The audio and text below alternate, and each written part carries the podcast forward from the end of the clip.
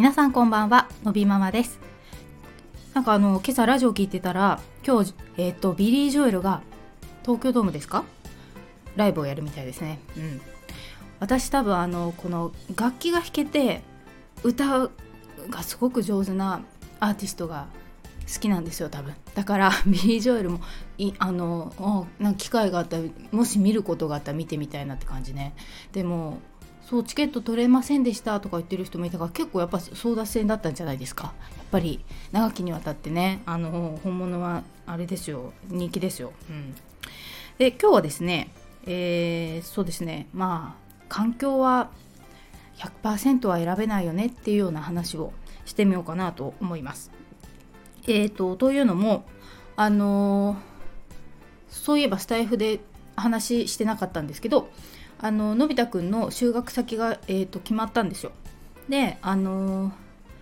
まあ希望していたあ地域の小学校の支援学級に、えー、通えることになりましたっていうところであのそんなことがあったんですけどまあ、えー、まあ実際そういうことが決まったりとか、まあ、最近あった出来事とかいろんなことから、まあ、少し考える、えー、話をしてみようかなと思います。えーとまあ、学校はそんな感じで決まったんですけど、まあ、そうですねあと、えー、今ナウな話としてはあのー、のび太くん、えーと、来月かな？2月に、まあ、発表会みたいなものがありまして毎年あるんですけど、まあえー、保育園で最後の、まあ、イベントですよね。で、あのー、今練習をしているという段階なんですけどもあのえっとですね去年の発表会の時がもう散々で、えー、まあ当日は頑張ってあの別にやってたんですけど あの練習、えー、去年の年明けから始まった練習が始まってからあのもう本当に情緒が不安定になっちゃってあの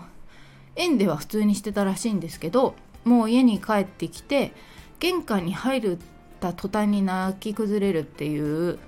感じだったんですね。でもう荒れちゃって本当に結構結構大変だったんです実は。うちに帰ってきてから本当にもうあのー、こっちも参っちゃうなっていう感じだったんですよ。であのー、困ったなというところでただまあ理由が多分それだろうなというのがなんとなく思っていたのであのおそらくまあついていけないとかできないとかそういうもどかしさがあったんだと思う。でまあ今になれば、えー、先生がどういう対応していたのかがちょっとわからない正直なのでえー、うんまあ、ちょっと見えないところがあるけど、まあ、とにかく、あの、できなくてっていうような理由なんだろうなという感じがして多分疲れちゃったりとかしてたんだと思うんですよ。であのまあ、その時保育所と保護支援の方に相談したりしながら、まあ、少しその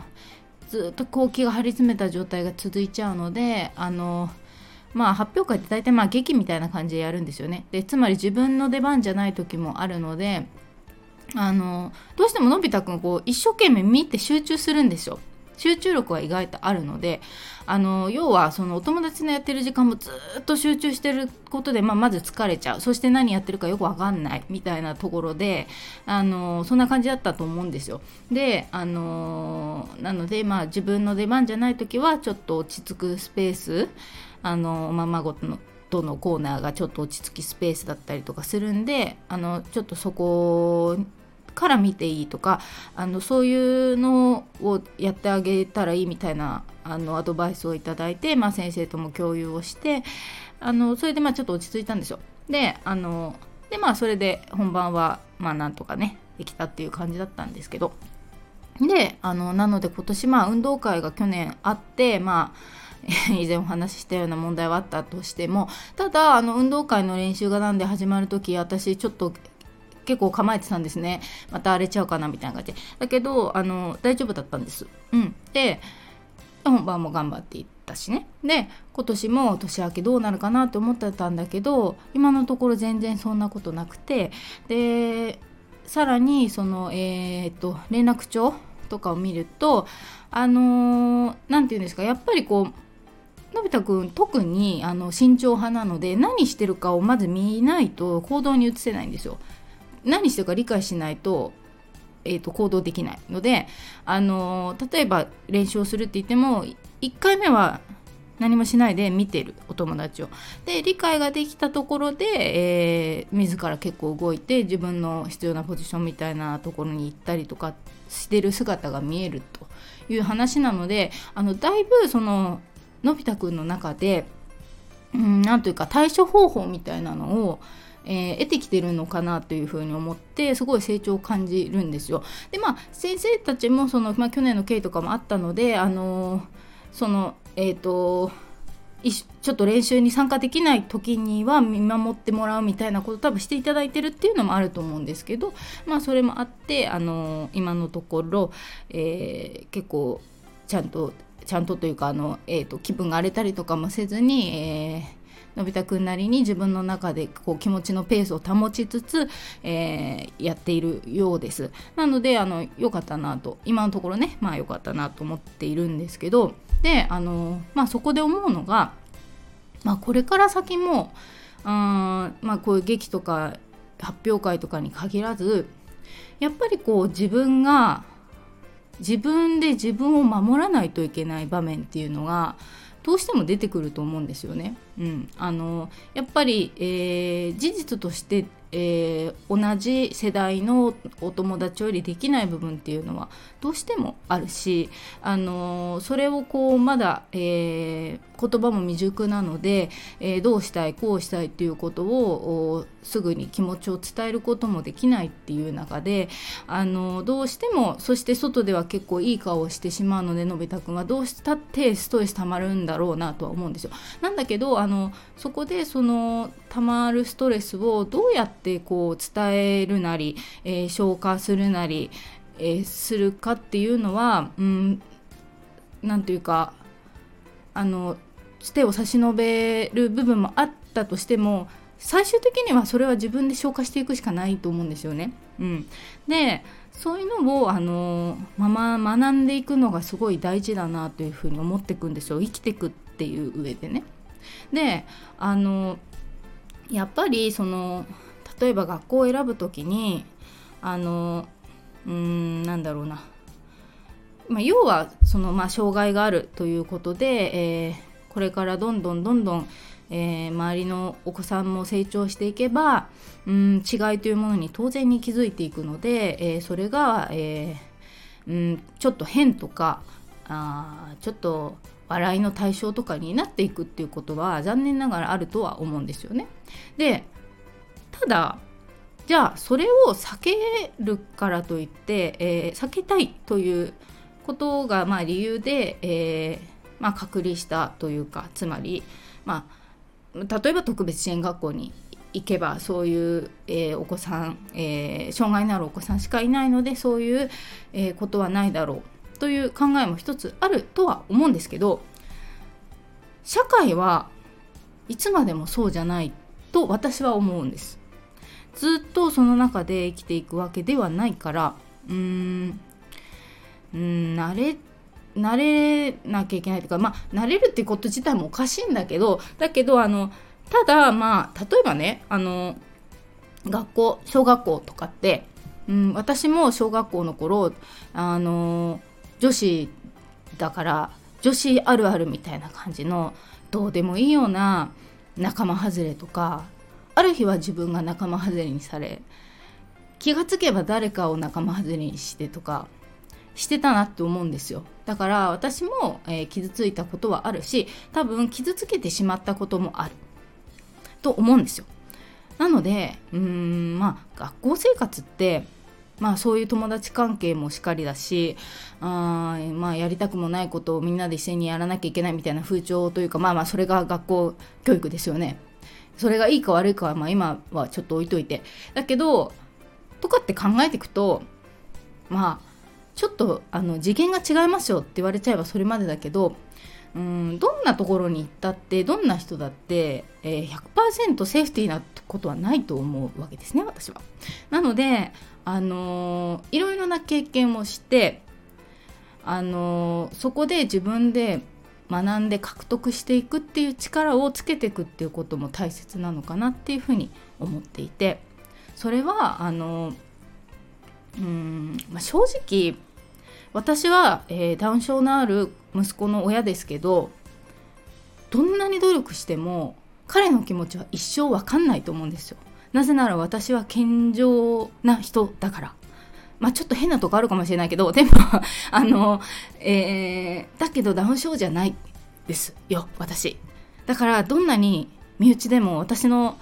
えー、体の中に十月東海って生まれてきた子でもね分かんないんですよ。気持ちは。残念だけど。だからそこの対処方法を考えていくのは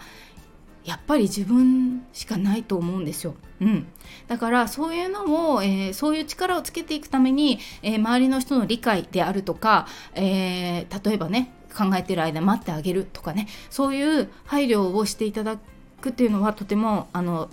必要なことだしありがたいことだと思うんだけどでもそういうのを得ながら最終的に、えーと、生きていく力は自分でつけていかなきゃいけない。なのであのそういうのもあってあのある程度あ社会というものを、えー、間近に感じられるところで育っていってほしいと私は思っているんですよ。なんかまあこういうこと言うと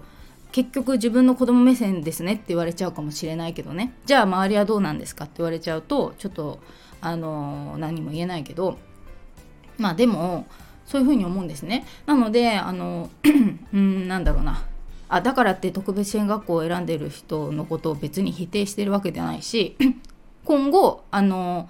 転籍することだってのび太くんもあるかもしれないし中学に行ったらどういうふうに選択していくかっていうのはまだ分からないから別にいいんですけどどっちの選択かっても。私はそういう考えがあってなのであのあなんだろうな。同じ学校の例えば普通級の子とかにまあ嫌な思いをさせられることっていうのはあると思います。100%だけどまあうんそれをゼロにするのは無理かなって私は思ってて。例えばじゃあ学校でなくてもじゃあ道を歩いてたらとかそういうことはきっとあると思うんですよ。なのでうんまあそういうものなのかな社会ってっていう意味でさ。うんまあこう経験していくっていうのも大切なのかなと思っていて傷つかないことは誰でも無理だからあの当然自分の子供だから守ってあげたいし傷つかないようにと思う気持ちはもちろん私もあるんですけど、うん、でもやっぱり、まあ、今回のねその、えー、発表会の練習の去年と今年ののび太くんの違いとかを見たりもするとあの確実に、えー、自分なりに、えー、対応しようという気持ちはあるのかなという気もしているのでまああのこの先ねどんなことがあるかはわからないけどあのそんな感じでねあの対処できる力を本当つけていってほしいなと思っているしやっぱりどんなところに行っても一長一短だと思うんですよね、うん、どこに行ってもいいとこがあるけど悪いところも多分あるじゃないですかそれは。なのでどんな選択をしても後悔はするんじゃないかなというふうにも思っているのでまあとりあえずねあの今そういうことで進路が決まったのでまあ先のことは分かんないですけど、まあ、何かあったらその時に考えるしかないから、えー、どんなに先読みしてどんなに先のことをうまくこうコントロールしようと思ってもそううまくはいかないですからねなので、あのー、そんな感じでやっていけたらいいんじゃないかなというふうに今思ってます。なので、えーと、この1年のこの、えー、のび太くんのねその部分の成長は結構なかなか大したもんだなと私は思っているのでまあまあまずまだ本番まで何週間かあるんでどうなるか分かんないですけどまあそんな成長も見られるという今日この頃の話をしてみました。ということで本日の放送はここまで最後まで聞いていただきありがとうございます。また次回お会いしましょう。さようなら。